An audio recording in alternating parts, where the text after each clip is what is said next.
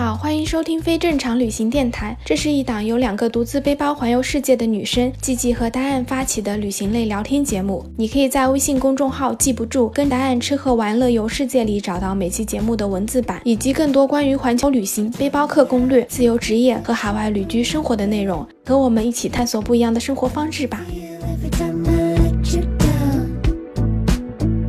you're telling me I can't take this shit no more. Hello，大家好，我是季季。我是 Diane，欢迎收听非正常旅行电台，这是一档横跨南北半球的旅行播客，带你用声音环游世界。大家就是念叨已久的丹恩终于回来了，我们俩终于终于又在一起录播客了。好久了， 真的是其实我们也就是一个多月没有聊天而已，但是真的感觉过了好久。感觉像过了半年。 但是其实录播课有好几个月了，应该上一次一起录播课还是五六月份的时候。我们的评论区就有超级多听友就一直在催我们俩合体更新的，今天终于更新了。对的，今天这一期呢，主要是来聊一聊，就是我们现在的生活状态。其实主要是你的，因为我上期已经录过一期了，然后讲了我这一段时间去干嘛的。然后我们这一期就来讲讲，就是没有来录播客的这一段时间，你都做了什么？嗯，你先跟听友们汇报一下你现在在哪里吧。我现在在墨西哥城。我们上次录的时候，我应该还是在阿根廷的布宜诺斯艾利斯，对然后一个半月前是搬到了墨西哥城。你是怎么从阿根廷就是搬到墨西哥去了呢？其实我一开始是五月份的时候就决定来墨西哥的，嗯，然后那个时候因为阿根廷的限制特别特别严，就还是因为新冠的疫情嘛，然后所有的那些咖啡店啊、餐厅啊都只开到晚上七点，然后周末都不开，所以当时还蛮郁闷的， 就觉得待在那里干嘛呢？想做的事情都不能做，所以当时就订了一个来墨西哥的机票，订了六月份。然后就在订了机票没多久之后，其实就找到了一个在墨西哥的工作，就是跟墨西哥的一家中国公司。但是我的机票呢就被取消了，后来是被取消了四次，来来回回。就因为那个时候阿根廷限制入境阿根廷的人数，好像每天只能入境三百还是六百，反正基本上每天就只能两架飞机入境。那虽然说是限制入境的飞机，但其实就是等于说从阿根廷出去的飞机也就只有两三架了，就因为如果没有飞机飞进来，就不会有飞机飞出去。嗯，对，我当时那个飞机已经被取消到， 就基本上是定了一个日期，然后觉得自己反正也是走不了的。嗯，我知道，因为那个时候我还没有出去旅行，然后你就跟我说你要去墨西哥了，然后过了一段时间你就说，哎，我还没有走，又过了一段时间你就说，哎，我机票又被取消了，再到后来你就再也不说了，因为我感觉你已经很不确定什么时候能走了。我真放弃了。对，我订的第一个机票是六月二十几号的，然后后来那个机票还好，是一两个星期前被取消了，然后当时就改到两天后，两天后就以为铁定能走了，然后还跟很多朋友说我要走了，跟所有的朋友都告别了，还弄了一个群，然后准备搞一些告别派对啊什么的。结果到了就是飞前的三天前凌晨，收到一封 email 说我这个飞机被取消了，然后就好郁闷，就说哎呀，我们不开了这个告别派，因为我不走了。 因为之前我在阿根廷的这些朋友还经常跟我说：“哎呀，不要走啦，多留一会儿啊。我说：“哎呀，我也不想走，我也好想多留一会儿。”其实因为那个时候阿根廷的天气也慢慢变好了，就没有那么冷了，各个餐厅啊、咖啡馆啊什么也都逐渐开放了。所以我也不太想走，然后想，哎呀，好吧，不走了，那就正好梦想成真。 但是他们取消了机票之后，他是不给你换航班的吗？就是直接就没有了是吗？可以跟一个航司换航班的。就一开始我订的是一个哥伦比亚航空的，然后六月二十三号的取消了，换到二十五号。嗯，结果后来提前三天，六月二十五号的又被取消了，然后要换，但是那个时候就是已经开始了很严格的那个航班限制的那个法令，我们没有办法改到就是几天后的，然后就一直改到了是七月初。哦、后来我也跟我的老板就在这里了，老板说好啊，那我要七月一号才能过去，所以就还开始就是远程跟他们工作了一段时间。哦，然后到了七月一号， 就是三天前还是两天前，我的机票又被取消了。啊，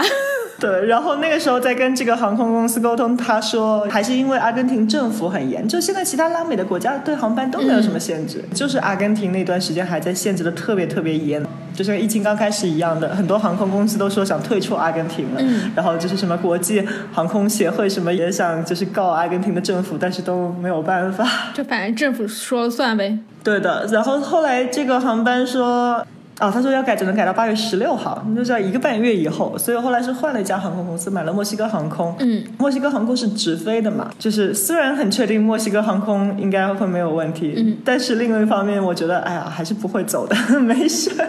结果果然后来八月初的那个航空又被取消了，又是提前三天。这也太曲折了。后来又被取消了一次，反正我的航空一共取消了四次，然后第五班航空八月二十几号的我才终于飞了。然后你知道吗？就是因为这些被取消了太多次，我已经基本上是我觉得我还是走不了的。我所有的朋友都觉得我是不会走的。我告诉他们我我最后的航班是八月二十几号，他说哎你不会走的了， 可能你的航班是会被取消的。嗯，所以我后来走的时候就是就是什么都没弄，你知道吗？就是也没有跟大家告别，也没有跟大家说我这次真的要走了，嗯然后也没有打算举办弄各种 party，因为我想了可能也不会走。然后我的行李你知道吗？也是到最后一天的早上才开始收拾的。你当天要走的那天是几点的飞机？我当时其实还是晚上晚上十一点五十多，反正接近第二天哦所以其实还是来得及收行李。再加上我是虽然嗯我是在阿根廷待了快两年，但其实因为大部分时候我还是旅行的状态嘛，所以也没有买什么东西。嗯这其实整个旅行两年多，到我离开阿根廷的时候。我都觉得过了一个很极简主义的生活，嗯，因为我以前还是蛮喜欢买东西的，不管住在上海啊，还在旅行啊，看到一什么纪念品啊，什么东西好看的、我都会买。嗯，然后后来就是因为背包旅行，再加上后来不是又是各种丢东 西。丢东西，东西被偷，钱被偷，然后就活得很简单的生活，然后觉得好像也不用买什么衣服，也不用买什么东西，也就生活的很开心，你知道吗？ 所以其实也没有买很多，但是也不少了东西。嗯，本来还是想提前一天晚上收拾的，结果后来晚上又跟几个朋友出去喝酒吃披萨去了，所以后来还是到了当天的早上才收，然后就把一些东西丢到包里，好像感觉差不多了，还去跟几个朋友约了个中饭。你记得我之前跟你说的阿根廷人多没有那个时间观念吗？哦， 懂了懂了。你约了几点跟他们吃饭？对，我本来是想就是那种十二点一点约一个朋友吃饭的，因为他也说好久没有见我了嘛。然后突然我跟他说要走，他也很不能相信，说哎还想见我一下。嗯。然后我知道他一般来说都会迟到那个半个小时四十分钟，所以我就跟他说那我们约三点吧。嗯，结果他到了两点四十才跟我说啊，他准备从家里出来了。然后我知道他家其实离我这边还蛮远的，要四十分钟车程。我说好吧，但是我其实三点钟我先到了餐厅，我已经很饿了。然后还好还有另外一个朋友加入了我，所以我们一边聊天一边等他。然后后来好像是到了四点多才到。嗯，然后呢，我有另外一个阿根廷朋友也在周围，他也是两点多的时候就说啊，我就在周围，我过来打个招呼。结果等他等到了五点钟才到，所以吃一个中饭，后来我们吃到了大概五点半六点钟。嗯，这两个阿根廷朋友还是一起跳舞认识的，所以他们说，哎呦，那我们再再一起跳一下舞吧，就是我会想念跟我一起跳舞的。我这个女生朋友有一个很大很大的喇叭，超级大的一个功放，嗯对，所以她就直接在街上，然后连个手机，然后用这个超大的喇叭放了音乐，然后我就跟这个男生直接就在跳，然后我还有一个中国的好朋友，然后他在那边帮我们录视频。然后后来到了七点钟，然后就是在街上有人嫌我们的那个音乐太大声，然后我的朋友说，要不就去我家好了。然后我说好啊，那我们大概七点多到了我家，然后到了我家以后，我突然发现其实我东西还没有收完，已经没有时间细细的搜东西了，就是把柜子里什么东西都往包里面塞，然后塞不下的东西就直接给我的那几个朋友，然后我那几个朋友就很嗨，我一边在那种埋头收东西，他们就在旁边放着音乐在那里 party，一直弄到大概九点多，我说不行了，我我得去机场了， 我得赶你们走了。你真的是心很大哎，你九点多。对对对对，就是其实是蛮晚了，因为但是我真的有点来不及，就是真的真的很匆忙很匆忙。本来还想把朋友带回来 party，结果是他们在 party，我是全程在收东西，然后他们还拍了个小视频，就他们在很嗨的在哎哎哎，然后我就在， 哎呀天呐，我这个 在哪里？还有这个包塞不下，哎呀我的吃的东西在哪里？就这样子。诶，你最后走的时候，你有多少行李？其实还好啦，我有一个行李箱是新买的，嗯，因为我想带几瓶阿根廷的葡萄酒出来，因为阿根廷葡萄酒太好喝了。啊 然后还有就是我当时开始旅行的时候，一个大的登山包和一个小的双肩包。嗯，那真的不多。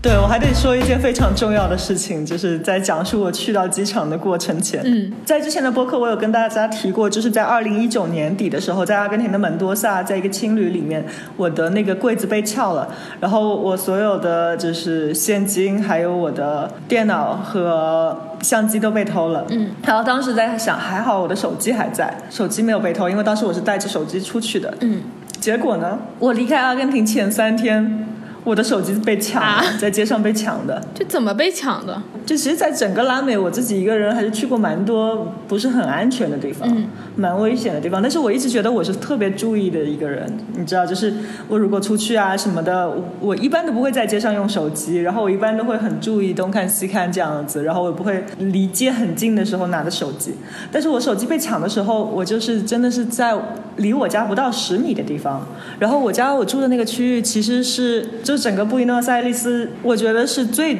安全的区域之一。嗯，所以我就在那边等公车，因为我想着要去最后一次跳个舞嘛。嗯，但是就是有个公车就是开过了，但它没有停，所以我就拿出手机在街上看，但是我还没有完全站在很街边，因为我知道有发生过就是摩托车抢手机的事情。然后呢，我还是用两只手一起拿着手机的。我在想，别人被抢手机的肯定是站在很旁边啊，然后什么一只手拿着拿着又不是很稳的那种才被抢。嗯，结果后来就有个人就从我背后就是拍了我背后一下，我还转过来看是谁拍我一下，大半夜的，我还以为是个谁认识的人。我一转过来，然后他就是用很大力从我手上把我的手机抢走，然后就跑。然后我还去追了一段，然后结果他有个同伙就骑了摩托车开过来，然后他就跳上那个摩托车，我就没有办法再追上了。哦，那他肯定是早就盯上你了。对，有可能。然后当时就其实很震惊，你知道吗？我想，哎天啊，在跟你就最后三天，然后还发生这个事情，而且还是在离家十米这么安全的地方。嗯，前几天我也不是没有听过这个事情，因为另外一个朋友也是在这个区域，一个月前手机也是这么被抢的，但是他是说他是在那个单车上，然后看手机，我就以为他很靠街边，可能直接别人摩托车经过就被抢了，我还没有站在那么街边，是不会被这么抢的，唉，结果还是被抢了。哇，这也太危险了，简直是防不胜防。对，确实是因为阿根廷，虽然我很喜欢这个国家，但是因为这几年就是经济确实太差了，嗯，所以这种犯罪其实也蛮多的。然后在这个区域，因为大家一般都是知道这个区域可能就是外国人比较多，有钱人比较多，所以拿的手机一般都比较好，所以现在在这个区域抢手机的事情还真的不少。就真的是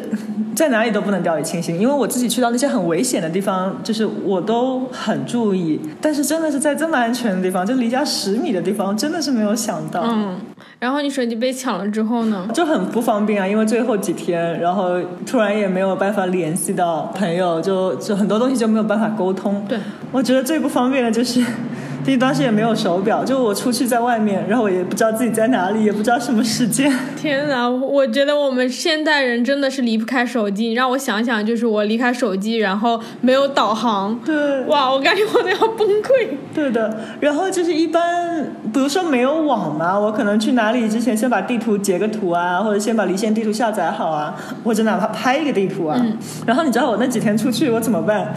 我我突然发现，哎，我也没有手机，也不能拍一个地图。啊然后我后来只能找来一张纸、一支笔，然后我我对着那个电脑，然后把那个地图画下来，什么街叫什么名字，然后我要怎么怎么走， 好原始。然后出去就带了一大堆小纸片，看我要怎么走。这也太好笑了，就是又好笑又凄惨。对的，好凄惨。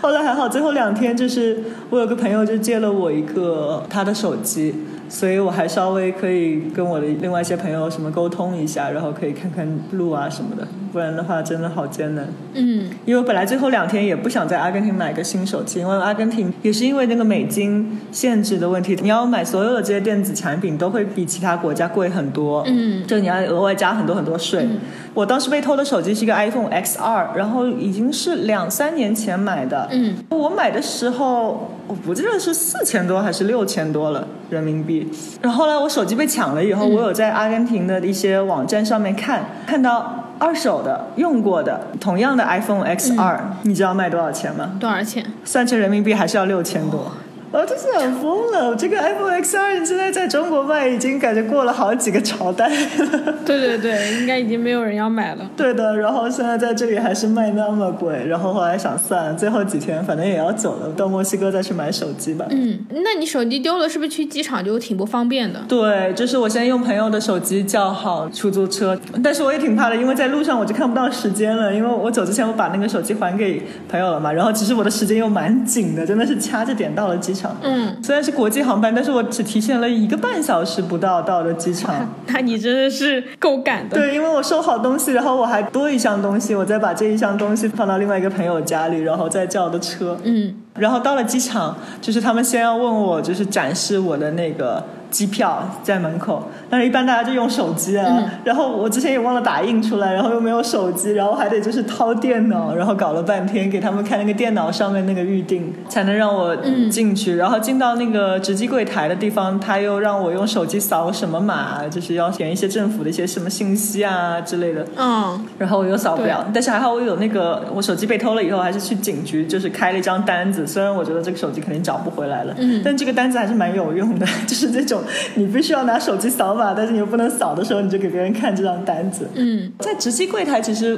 我还没有什么问题，他们就直接让我值机了，然后就让我去到那个海关那边，就去到安检，然后出海关。嗯，结果在海关遇到问题了。怎么了？其实阿根廷你每次入境，按照常理是只能待九十天的，但是其实因为之前很长一段时间，阿根廷就是因为那个新冠疫情嘛，就把这个国境封闭啊，然后所有交通切断啊，然后其实你是没有办法去任何地方或者出去的，所以后来其实政府是有说，就所有这个旅游签证什么的话，都是可以无限延期，嗯一直延到就是新冠结束。那我想，那新冠还没有结束，而且我之前看群里别人讨论的，我觉得应该还是没有问题的。嗯，结果过海关的时候，那个工作人员就问我：“你是什么时候入境阿根廷的？”我第二次入境阿根廷是二零二零年一月，就是去年一月的时候。然后他就惊呆了，他说：“什么？你去年一月到阿根廷？那你现在待了多久？你待了一年半。”啊，然后呢？他就回到就是后面有一个小黑屋一个办公室，然后跟别人说了半天，然后出来就说让我付罚款。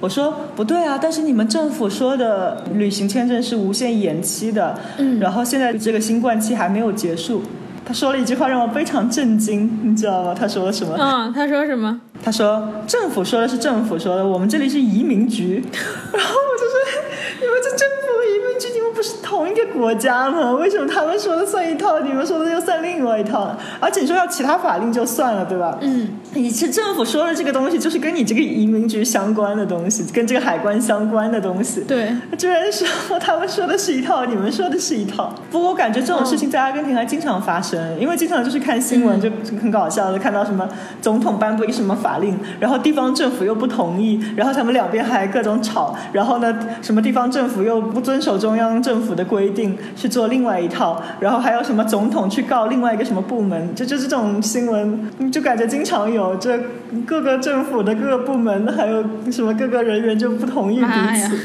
这简直是太混乱了。作为我们这一个政府国家长大的，我就很不能理解。嗯，对。你后来交罚款了吗？我还是跟他据理力争啊！我觉得你们明明说的这个事情，为什么现在就不能变卦？而且我还跟他说，在其他国家，一个国家颁布一个法令就是一个国家了，怎么会政府说了一套，然后你们移民局又不执行？嗯后来他又跟我说，他说哦，那其实这个法令是到两个月之前还有效的。嗯，我说可是我又不是想多待这两个月，我第一次机票就是两个月前，你们不让我走啊，你们把我的机票取消了四次，所以我搞到现在两个月后才出来，又不是我不想走。啊，对，我也不想待那么长时间的，我跟他说，其实我还是 我还是蛮想多待点时间，是但当时真的很郁闷，你知道吗？因为明明是你们不让我走，然后你们现在还让我付罚款，就挺不 make sense 的，就挺挺没有道理的。他就是很强势，然后后来呢，我就换英语，因为之前我们都是用西班牙语对话的，然后我有时候觉得好像可能用英语来说我会更有底气一点，嗯，然后结果你知道他跟我说什么？他说我们在阿根廷，我们讲西班牙语。天哪，我就疯了。我说至于吗？你是在一个国际机场的海关，对不对？说英语是至少的，对不对？。对，然后我觉得他就是不想跟我讲英语，但我真的是从来没有听过这种这种话，真是。嗯，比如说有外国人在中国的上海或者北京这种地方的国际机场出境，他们想跟你说英语，然后中国人就说你我们在中国，我们只说中文。 这我其实就挺说不过去的。对啊，这这个逻辑就很扯，后来我想想，其实哎呀，早知道我一开始就不要跟他说西班牙语，你知道吗？因为我一开始就跟他说西班牙语，他就觉得很强势。然后他问我什么东西，我都能答。那如果我一开始就听不懂，然后我就只用英语说，那他是不是就不会跟我搞这么多东西？因为他没有办法跟我去搞这些东西。对他没有办法用英文跟你解释，但是后来没办法，他说你要不就是付这个罚款，然后他问我以后是不是想回阿根廷，我说是的，以后还是很很想回阿根廷的。他说那你也不用现在付罚款，你就是以后回阿根廷之前，你把这个罚款在网上付了就好了。然后你要是不想付的话，你这次就不要上飞机，你就不能离开阿根廷。嗯，然后就把我带到后面一个小黑屋里面，其实也不是小黑屋，然后也没有把我关进去，但只是到那个走廊尽头后面一个小房间，然后有很多监视器，然后他们拿了一张纸过来让我签名，其实还是挺正规的一个罚款，就不像有时候你在拉美你或者一些国家你要出境啊什么，就是他们问你要罚款，然后也不给你回执的那种，嗯他们这个罚款其实还是蛮正规的，他说你要到这个移民局的链接，你到这个链接以后输入你的护照信息，嗯然后你就在网上付这个罚款那。还好。但是你其实只要签完，就是你会交罚款承诺，你就可以上飞机了。但你实际上不用交，是吧？除非你下次再来阿根廷。对，这其实在一个记录吧。比如说，我下次要来阿根廷，我要回来之前，我肯定要把这个罚款给交了。 哦，但是没准你下次来的时候，他们的政策又改变了。谁知道？哎呀，算了。其实这个罚款还好，就五十美金，哦，那也还好。三百多人民币，这不是很贵。对，其实，在新冠之前，我就有看到网上很多人说，就是如果在阿根廷你想多待的话，你也可以直接多待，然后离开的时候你付个罚款就好了，也不会有什么不良记录。哦，那也还好，你就当是签证费喽。对 的。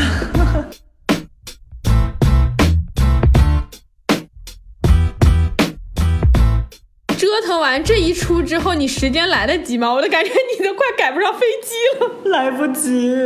真的是折腾了很久。嗯然后你知道，我本来就是出海关的时候，我还是剩下一千多阿根廷比索的。对一千多阿根廷比索其实也没有值很多钱。我想想，当时可能也就值个四十来块嗯人民币的样子。对嗯但是，一千多比索在阿根廷还是很值钱了。我觉得还是可以买很多东西，可以吃一顿很好的饭啊，或者你可以很好的葡萄酒，你可以买两瓶啊。嗯，所以我还是想，本来出了海关，然后那边还有个免税店，我再看看还有什么东西可以买的。嗯，结果就是搞到我过完海关以后，他已经在 last call 了，哦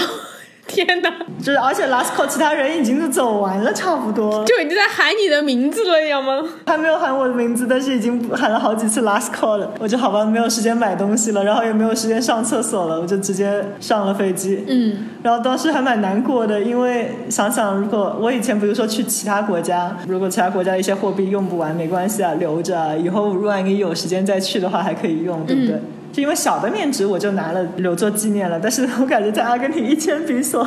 虽然很便宜，但是在阿根廷还是很值钱的，所以我不想把它留着做纪念。我留作纪念，我拿一张便宜一点的纸币就好了。嗯，对，之前有跟大家说过，就阿根廷现在就是通货膨胀特别特别的严重。嗯，一九年底刚到阿根廷的时候，哦，就拿人民币来说吧，当时一人民币是等于九比索左右。嗯，我走的时候，一人民币是等于二十七点几比索，哇，都翻了三倍，对，翻了三倍。所以这个速度，就是这个通货膨胀是越来越严重，越来越严重的。嗯，我现在还留着一千多阿币的比索，但现在还可以买两瓶很好的葡萄酒，还可以买一堆东西。嗯，可是如果我哪怕就是三个月以后回来，这一张纸可能就已经是一张废纸了。哦， 有可能， 这个一千比索，所以就是如果我把这个纸币带出阿根廷，然后现在不用掉的话，这真的是浪费了，这、以后再也没有机会用了，以后可能就只能买瓶水了。妈呀，你这也太曲折了。不过好歹你赶上了飞机， 对的，然后赶上了飞机，我就特别的，就我其实真的是去过很多地方，然后我也经历过很多离别，然后总是觉得世界这么小，就是以后还总是会有机会再回去什么地方，所以我从来都没有特别特别的伤心过。但这一次就是上了飞机，我就特别特别的就控制不了情绪，嗯就想到哎，我在阿根廷就是。我这么爱这个国家，然后虽然一开始没有想到能待那么长时间，结果还真的是待了快两年，然后经历了那么多，你知道，又是被困在不同的地方啊，然后哎各种各样的事情， 对，结果结果就这么仓仓促促的走了。你想，之前也没有就跟大家道别，嗯，因为其实大家也没有想到我真的走，我我最后一天还跟几个朋友发信息，他们说啊，你真的要走了吗？我们以为你还是不会走的。哦，真的，所以最后也没有时间跟大家道别。然后呢，最后打包行李的时候也是这么仓促，因为我本来想，哎呀，其实应该在阿根廷多买一些东西带出来的，因为阿根廷确实现在是特别特别的便宜。嗯，墨西哥其实物价还算便宜的，但是我觉得很多东西的物价都比阿根廷翻了很多倍。然后另外一点，我想到就是我好像在这个国家，我这么爱这个国家，但这个国家一点都不爱我，我所有的东西都在这个国家被偷了。这 所有东西都被偷得精光了， 这国家留给我的回忆就这么凄惨， 然后还有很多心碎的历程， 天呐，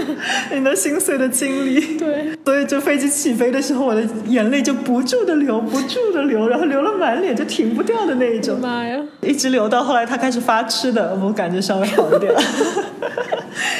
因为我当时很饿，其实就是因为你想，我中午其实虽然一直午饭吃到五点钟，但其实没有吃那么多东西。然后呢，后来晚上大家来我家 party 的时候，我把很多剩下来的食物拿出来了，然后但是都被我的朋友吃光了，因为我一直在整理行李。嗯，本来想到机场吃一点，然后因为这个海关搞了也没有时间吃，所以我已经是饿到不行了。我本来以为就是差不多十二点，午夜十二点的飞机不会再发晚餐了，结果到了一点钟飞机飞稳了，还发了一顿晚餐，然后还可以选就是要意粉呢，还是要牛排。嗯，就是虽然不是那种一大块牛排，但是它也是很大一块牛肉，而且做的还蛮好吃的。然后还有红酒，吃完以后觉得好像还是有点饿。其实飞机还是做的很满很满的，因为可能就是大家都是飞机被取消了很多次出不来，所以基本上能飞的航班都是坐满的。现在我想到有可能是因为很晚，所以很多人已经不要晚餐了，或者很多人是吃过才来的。哦，所以当时我旁边是坐了两个，就是超级健美的两个男的，就是又高又壮，不是肥肉的那种壮，就是身上的肌肉是特别发达的，不知道他们是健身教练还是什么。嗯，然后，所以那个空乘他们后来还跑到我们这几排就问，还有多的晚餐谁想要，然后就还专门问我旁边两个男的，啊，然后就没有问我， 然后我说：“哎，天哪，我好饿，为什么不问我？”然后他后来就给我旁边两个男的，就是多的那个饭盒的时候，我说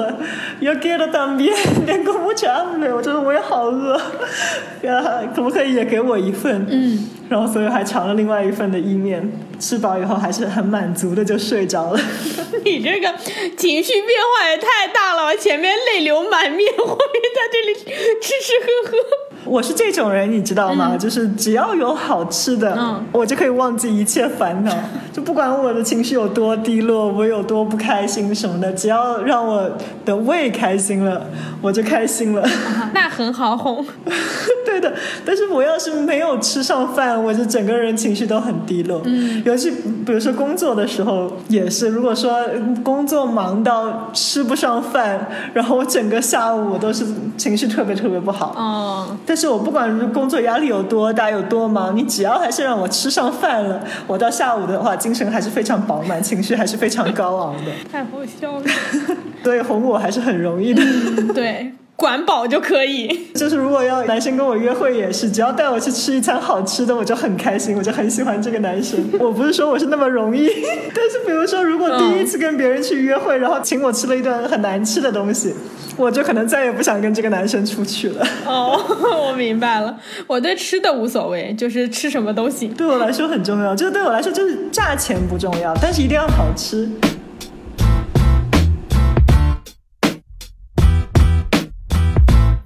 那你后来呢？就是你从阿根廷坐到墨西哥要多长时间？九个多小时，其实蛮长时间的。就是我总是以为好像阿根廷跟墨西哥还蛮近的，嗯，感觉好像都在拉美，对，感觉距离没有那么遥远，因为时差又只有两个小时。嗯，但是实际上，就是整个拉丁美洲还是很大的。然后墨西哥其实是在北美嘛，那阿根廷又在南美的最南端，对所以还是蛮远的。因为你想九个多小时，好像哪怕从深圳、从上海飞到欧洲、飞到法国什么，也不用那么长时间，才七八个小时。对啊，从加拿大飞那个上海也才十一个小时，十个多小时，这不是就你都回国了 吗？对的，想想就是感觉好像从美国、从欧洲飞回国内还要跨一个大洋，跨一个太平洋，就好像很远的样子。然后感觉好像从阿根廷飞到墨西哥也没有跨任何的大洋，对吧？就是往北一点以后，结果还是飞了那么久，因为真的真的拉美太大了。嗯，对，你想，而且整个南美还是比较狭长的，对的你要飞过整个南美到北美。哦，对，你现在在北美，我刚刚突然想起来，我们播客的 slogan 就不是横跨南北半球了， 横跨太平洋了。我们现在， 对，横跨太平洋，横跨东西半球，我们终于到一个季节了。对你接着讲，所以那个时间还很好，就是飞机基本上就是睡一个晚上，然后第二天一大早就到了墨西哥。嗯。嗯，你到墨西哥之后呢，讲讲你到墨西哥之后的生活是什么样？其实我来墨西哥城是为了这个工作来的嘛。嗯对，我其实就是第一天到了，然后因为我什么都没有， 手机也没有，所以先让我的同事，我还是有一个墨西哥同事去机场接我的，然后他接了我，就还直接带我去买手机啊，搞这个搞那个。第二天一早我就开始上班了。这么赶，对 对对对对，超感。但我就是就觉得这个感觉很奇怪，你知道吗？虽然墨西哥城我也是来过的，但是我第一次来墨西哥城已经是六年前了。嗯然后六年前我是以一个游客的身份来的，然后那个时候还是什么都非常新鲜。然后那个时候我还是住在那个 Socalo，就是那个主广场周围。嗯，我们俩以前也做过一个关于墨西哥城的那个 podcast，大家可以翻回去听一听。对，之前有一期我们有聊过墨西哥城，对，然后那个时候就是真的是觉得自己是个游客啊，然后很喜欢住在主广场周围，然后什么都很新鲜，然后吃什么都很新鲜，每天都想尝试不同的东西。主广场旁边就你知道也是有很多那种就是给游客弄的东西，就很多什么印第安人在那里跳舞啊啊，对然后很多博物馆啊参观。这次来，因为我真的是中间就完全没有休息，你知道吗？一来就先去买手机，就是办那些生活上所需要的事情，再去充手机卡，然后第二天直接就开始上班了，就变成就是每天早上九点钟就是在上班路上的一员，然后就感觉特别的神奇，因为我感觉前一天还在阿根廷，嗯布宜诺斯艾利斯，后一天已经在墨西哥城了，然后就突然就一下子转换了一个空间，但是这个生活就就突然就变成住在这里的一份子了，嗯，就突然把自己丢到了这个环境，然后开始一个正常上班生活，这感觉真的是很奇怪。是就说虽然他们都是说西班牙语这两个国家，但这两个国家说的西班牙语是很不同的，嗯就口音也很不同，用的词也很不同。嗯我不知道，就就很奇怪这个感觉，就感感觉突然一个空间转换。啊、对，然后一个生活模式转换，因为哪怕我在阿根廷的时候，我还是就是在远程工作的，还是在家里工作，或者去一个咖啡馆工作。其实我也是等于说三年没有去办公室工作，啊对， 突然就开始在这里每天就上班了，感觉真的很神奇。是，我记得我刚来的时候就跟我同事说，因为有很多词，比如说口罩啊，比如说很多吃的东西啊，嗯还有很多称呼，就阿根廷跟墨西哥用的词都不一样。然后我一开始来的时候说的西班牙语，其实还是很阿根廷口音的。嗯，然后每天还这个跟他们讨论啊，我们在阿根廷的时候，这个词是说这个那个那个，然后跟这边的称呼完全不一样。哦，但是毕竟我一开始学西班牙语，其实就是在墨西哥学的，所以就是我好像一个星期之后，我已经差不多把我的阿根廷的口音和阿根廷的词汇都抛弃了，然后已经开始就是 已经开始慢慢的有一点墨西哥口音了。你这也太快了。虽然我在阿根廷待的时间是最长的，但对我来说，就阿根廷的那个口音还是后面就是学到的。那你上班感觉怎么样？就是突然之间从就是比较偏自由职业，然后大部分还是以旅行为主，变成了一个朝九晚五的上班族。其实还蛮好的这个感觉。嗯，怎么说？因为其实我不是一直做自由职业的嘛，因为其实我从小到大基本上我的工作经历都是在一些大公司，然后每天去上班那种。嗯，对， 比较普通的上班族的那种感觉，尤其是感觉好像飘了这个两年半差不多，然后突然在这边安定下来。感觉很好，然后比如说出去认识新朋友啊什么，我都可以跟他们说我是住在这里的，然后我在这边上班。嗯就是我以前就是在墨西哥城作为游客的时候，我是去过很多不同的地方，但是基本上都是游客比较多的一些区域。嗯，对，就是博物馆啊什么比较多的区域。那我现在在的这块区域，就比如说我住的地方叫 Roma Norte，然后旁边又有一个区域叫 La Condesa，然后工作区域叫 Juarez。这块区域呢，就是没有什么景点，嗯，但这块地方就是特别适合生活和工作。它有很多很多的树，很多很多的公园，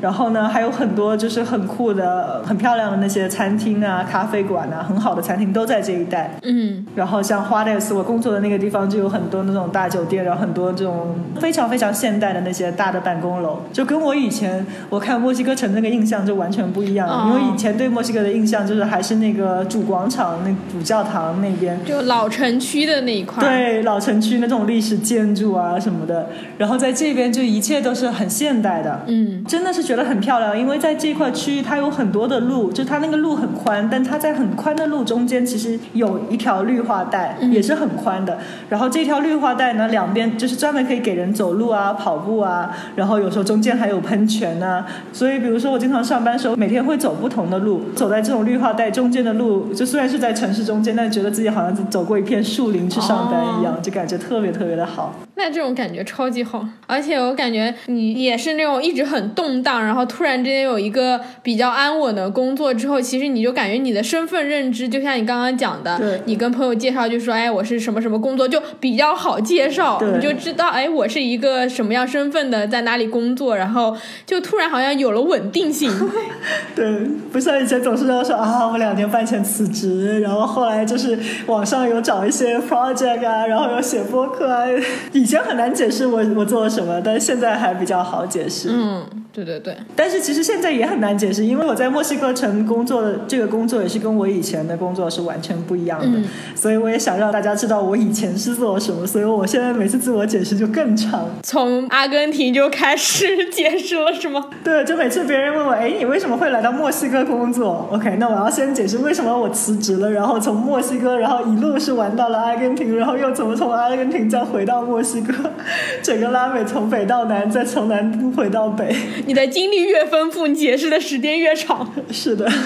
我现在人家问我干什么的，我就跟他说什么都不干，就玩 儿，因为我觉得好累。对，其实就是安定一段时间，生活也挺开心的。对对对对，我之前也说到，就是很多真正做数字游民的，他们并不是说一路都在玩，因为如果真的是一路都在玩，然后几天一个地方，这个你真的不可能工作的。像其实大部分数字游民，他们可能都是在每一个地方至少去待上一个月，对这样子你才可以白天工作，然后晚上出去或者周末出去逛一逛。对，其实就是换一个地方工作，对的，还是要把大部分的时间花在工作上的。对的，对的，不像大家想象到数字游民就是每天去不同的地方啊，就因为你工作的时间还是得工作的。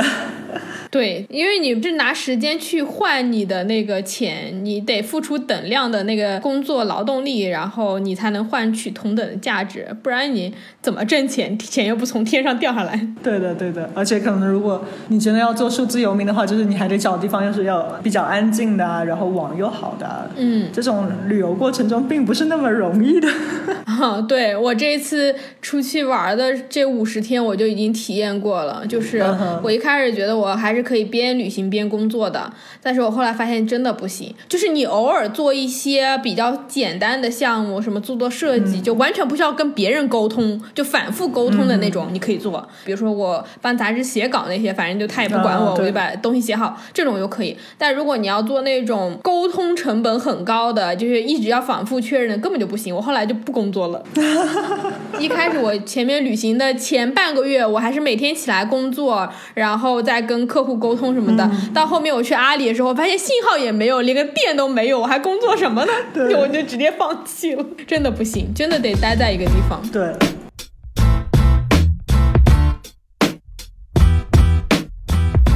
说回到你在墨西哥的生活，你去墨西哥城之后，你感觉跟阿根廷的生活有没有什么差别吗？ OK，首先说新冠疫情下，墨西哥其实疫情很多的，因为这个国家基本上没有怎么控制 哦，这、种感觉虽然现在大家也有接种疫苗，但是整的来说是没有任何的限制。就你知道来墨西哥连 PCR 的那种测试都不需要的，任何测试都不需要的，你就可以直接来墨西哥了。 哎呀，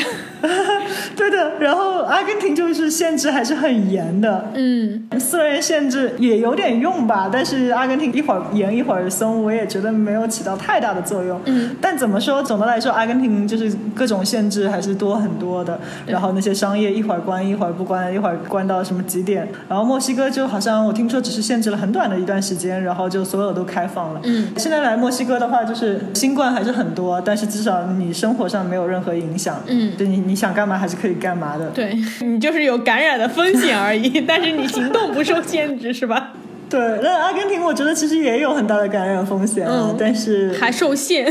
对的。然后墨西哥现在就是因为它国境已经开放了很长时间，基本上就没有关过这个国境，所以现在的话游客特别的多。就是比如说我在我这个区域走一走，基本上感觉在街上听到的英文要比西班牙语要多。就是有很多人可能本来可以去其他地方旅行的，现在都不能去其他地方旅行，都只能来墨西哥旅行。然后墨西哥又特别方便，气候又好，对，感觉六年前来墨西哥城的时候，没有那么多美国人的，因为美国人可能都是去坎昆，然后这一次就感觉啊，这里好像在哪里，在街上看到了、听到了都是美国人。嗯，在美国、加拿大，其实你从墨西哥回去，大家都不用隔离的。我记得很早之前，加拿大好像隔离三四天这样子，嗯哼，现在有没有我都不确定了，就很轻松。然后你想回国，好像最近听说隔离的时间又增长了，不止十四天了。 对我昨天还跟一个朋友聊呢，他说在上海好像是要在酒店隔离到一个月，然后再回家再隔离一个星期。对，然后我来墨西哥就是完全也不用做检测，完全也不用隔离的。嗯，对，然后我刚来还认识了很多就是西班牙和法国的朋友，因为很多人就是从欧洲去美国去工作，嗯，我不知道现在怎么样了，但是一个月前你还是不能直接从欧洲飞到美国的，嗯，所以他们很多人是就是飞到墨西哥待两个星期，然后从墨西哥再去美国，哦，对，所以这边欧洲人也特别多这段时间，嗯，然后也有很多就是那种呃数字游民现在都来到墨西哥，大的中转站，对，来中转的、来旅游的、来度假的，然后来工作的，什么都大家都来到墨西哥，所以墨西哥现在墨西哥城这边是非常非常的国际化。嗯，而且就是我有跟墨西哥朋友讨论说，其实墨西哥这三四年的话，治安也好了很多，嗯，而且其实好像以前还没有那么多优步啊、滴滴啊，所以以前很多女孩子在晚上是不敢出去的，就是不敢自己出去玩的。然后现在的话，就是因为滴滴、优步这些都很多，然后也很方便，然后治安也好了很多，所以就是现在女孩子在晚上出去玩的比以前多了很多。嗯，其实可能经济发展起来，治安好起来，就慢慢的就会好起来，而且特别是受疫情的对影响，这个有一个开放的国家，然后经济还能正常运行，其实我觉得这个还是挺重要的。国境关了，真的很受影响。对，那你在墨西哥那边生活成本是不是比阿根廷高很 多？嗯，高蛮多的， 主要是因为阿根廷太便宜了。嗯，其实也要看什么东西吧，比如说这里电子产品嘛，肯定是比阿根廷便宜的。住宿和就是吃的喝的方面是比较贵的，这边要比阿根廷贵很多。嗯，但其实可能还是比上海啊、北京啊，还有比很多那些发达国家要便宜。也是因为其实我待的这个区是最贵的区，比如说我待的这个区，有时候出去喝一杯鸡尾酒就要差不多五十块人民币。嗯，那那是真的蛮贵的了。嗯，对， 对，就感觉好像就是上海的价钱了。我上海有时候会更贵一点。对但是你想在阿根廷，我去到那种全阿根廷或者全拉美最好的酒吧，或者全世界 top 多少的酒吧，我点一杯鸡尾酒，基本上也就只要二十多块人民币。嗯，那真的物价还是差蛮多的，生活成本一下就高了。对，一下子高很多。我刚来的时候，就是就所有的其他外国人都说：“哎呀，我来墨西哥，因为墨西哥怎么便宜，怎么便宜。”然后我就说：“哦，天啊，什么都好贵啊！我去到超市，然后看到，哎呀，天啊，肉也好贵啊，啊，葡萄酒也好贵啊。同样的阿根廷葡萄酒比阿根廷的要翻十倍。”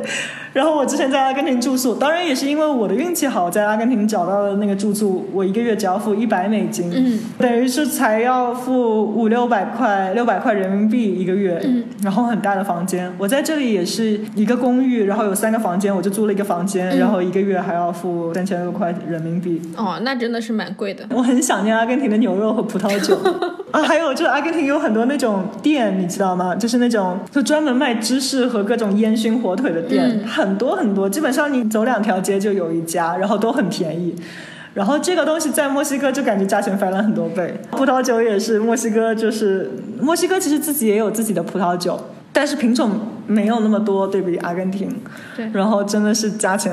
比如说三四十块人民币，嗯，在阿根廷已经可以买到最好最好的葡萄酒，基本上就是一个超市一个店里面最好的葡萄酒了。嗯当然还有那种什么珍藏的，可以更贵一点。但一般来说，三四十块钱你已经可以买到好的不得了的那种葡萄酒了。然后在墨西哥只能买到一瓶很普通的葡萄酒。嗯，我们以前有说过，在墨西哥其实那种街边美食是很便宜的。嗯对就如果对你真的是在街边那种 taco 摊啊什么，你吃是挺便宜的。但是比如说你去一个比较普通的 taco 店吧，就是那种坐下来的有服务的，然后再加一杯饮料，可能是个四十块左右一顿一个人。嗯，那真的不算便宜了。对，不算便宜，我感觉。但是好一点的餐厅还是算便宜的，因为比如说你在国内，你在上海去一个好一点的餐厅，可能人均要要好几百。嗯，但这里我有去过很好的餐厅，然后吃一顿人均一两百的样子，再加上喝的酒啊什么的，哦，那还稍微好一点。对。所以总的来说还是要比上海、北京便宜的，但是就是对比起阿根廷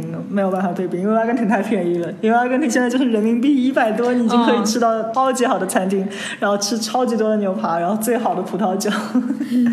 这个我还是蛮蛮怀念阿根廷的。嗯，不过我现在在墨西哥待了一个半月左右，我已经比较习惯墨西哥的物价了。哦，慢慢其实也就习惯了。那你之后呢？你在墨西哥有什么计划吗？其实我最近就是刚刚结束了跟这家公司的工作，嗯所以我现在又恢复自由身了，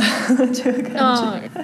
虽然突然又没有那种安稳的感觉，但是恢复自由身了。因为我还是其实比较想做跟以前我经验和教育背景相关的一些工作，嗯，所以我现在就是啊，我很久没有更新我的公众号了， 这一年就没有写过。 我现在可以更更新公众号，然后继续跟你做 podcast，、大家以后可以多听一下我的声音。嗯对 消失了很久了。是然后打算就是在墨西哥玩一玩，因为其实我本来一开始在这个工作之前，我来墨西哥我就很想去一个海滩旁边待一段时间，或去一些小镇待一段时间。然后工作的时候，因为就是每个星期我要工作六天，所以基本上是哪里都不能去。哦就是也是像被困困在那个墨西哥城的感觉。然后我有打算，就是两个星期之后，我可能会去一下瓦哈嘎，我以前有去过，但是因为瓦哈嘎是一个就是看那个亡灵节很好的一个地方，嗯就是十月底、十一月初就是亡灵节嘛，所以我蛮想去那边看一看。然后瓦哈嘎其实那边还有很美的海滩，嗯、所以我也想去那边待上一段时间。然后同时找工作，因为我还是蛮想生活在墨西哥城的。可以可以，就听下来，总之就是你没有打算要回国的意思是吧？ 暂时还没有。你就留在拉丁美洲吧，我觉得很适合你。 对啊，因为我很喜欢拉美的文化，就这边有我所有一切我喜欢的东西。对，我觉得真的挺适合你的。 对，因为我又很喜欢就是这边的文化，然后我我也很喜欢讲西语，嗯，然后我也很喜欢 salsa bachata，然后在这边我也是认识了很多就是老师啊，然后各种 salsa bachata 活动的组织者啊、摄影师啊、DJ 啊，所以现在我已经差不多知道，感觉整个墨西哥城的各种 salsa bachata 的那种舞会。可以，哦你这个社交能力，我是真的觉得很佩服， 我真的完全不行，你知道吗？我这次旅行十月一号回来，我在家除了每天要去工作，我就没有出过我家的门，就最多就去楼下取个快递，拿 个外卖，我就没有再出过门了，我就觉得我需要休息。我刚来一个半月，就是还是每周工作六天的时候，就是白天工作，然后晚上去跳舞，然后再工作， 哦，我真的太佩服你了。好像完全没有时间待在我的公寓里面。 然后最近这几天终于可以在公寓里面，就是因为我的公寓还是蛮美的，享受慢生活。 嗯，那还是挺好的。不过你不上班，我当然开心，我们就可以多录几期播客了。 上班还是要上的。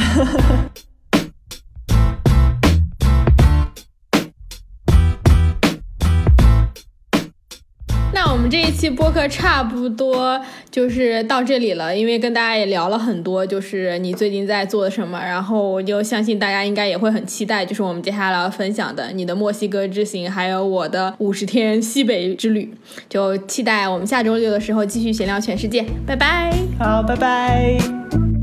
You're telling me I can't take this shit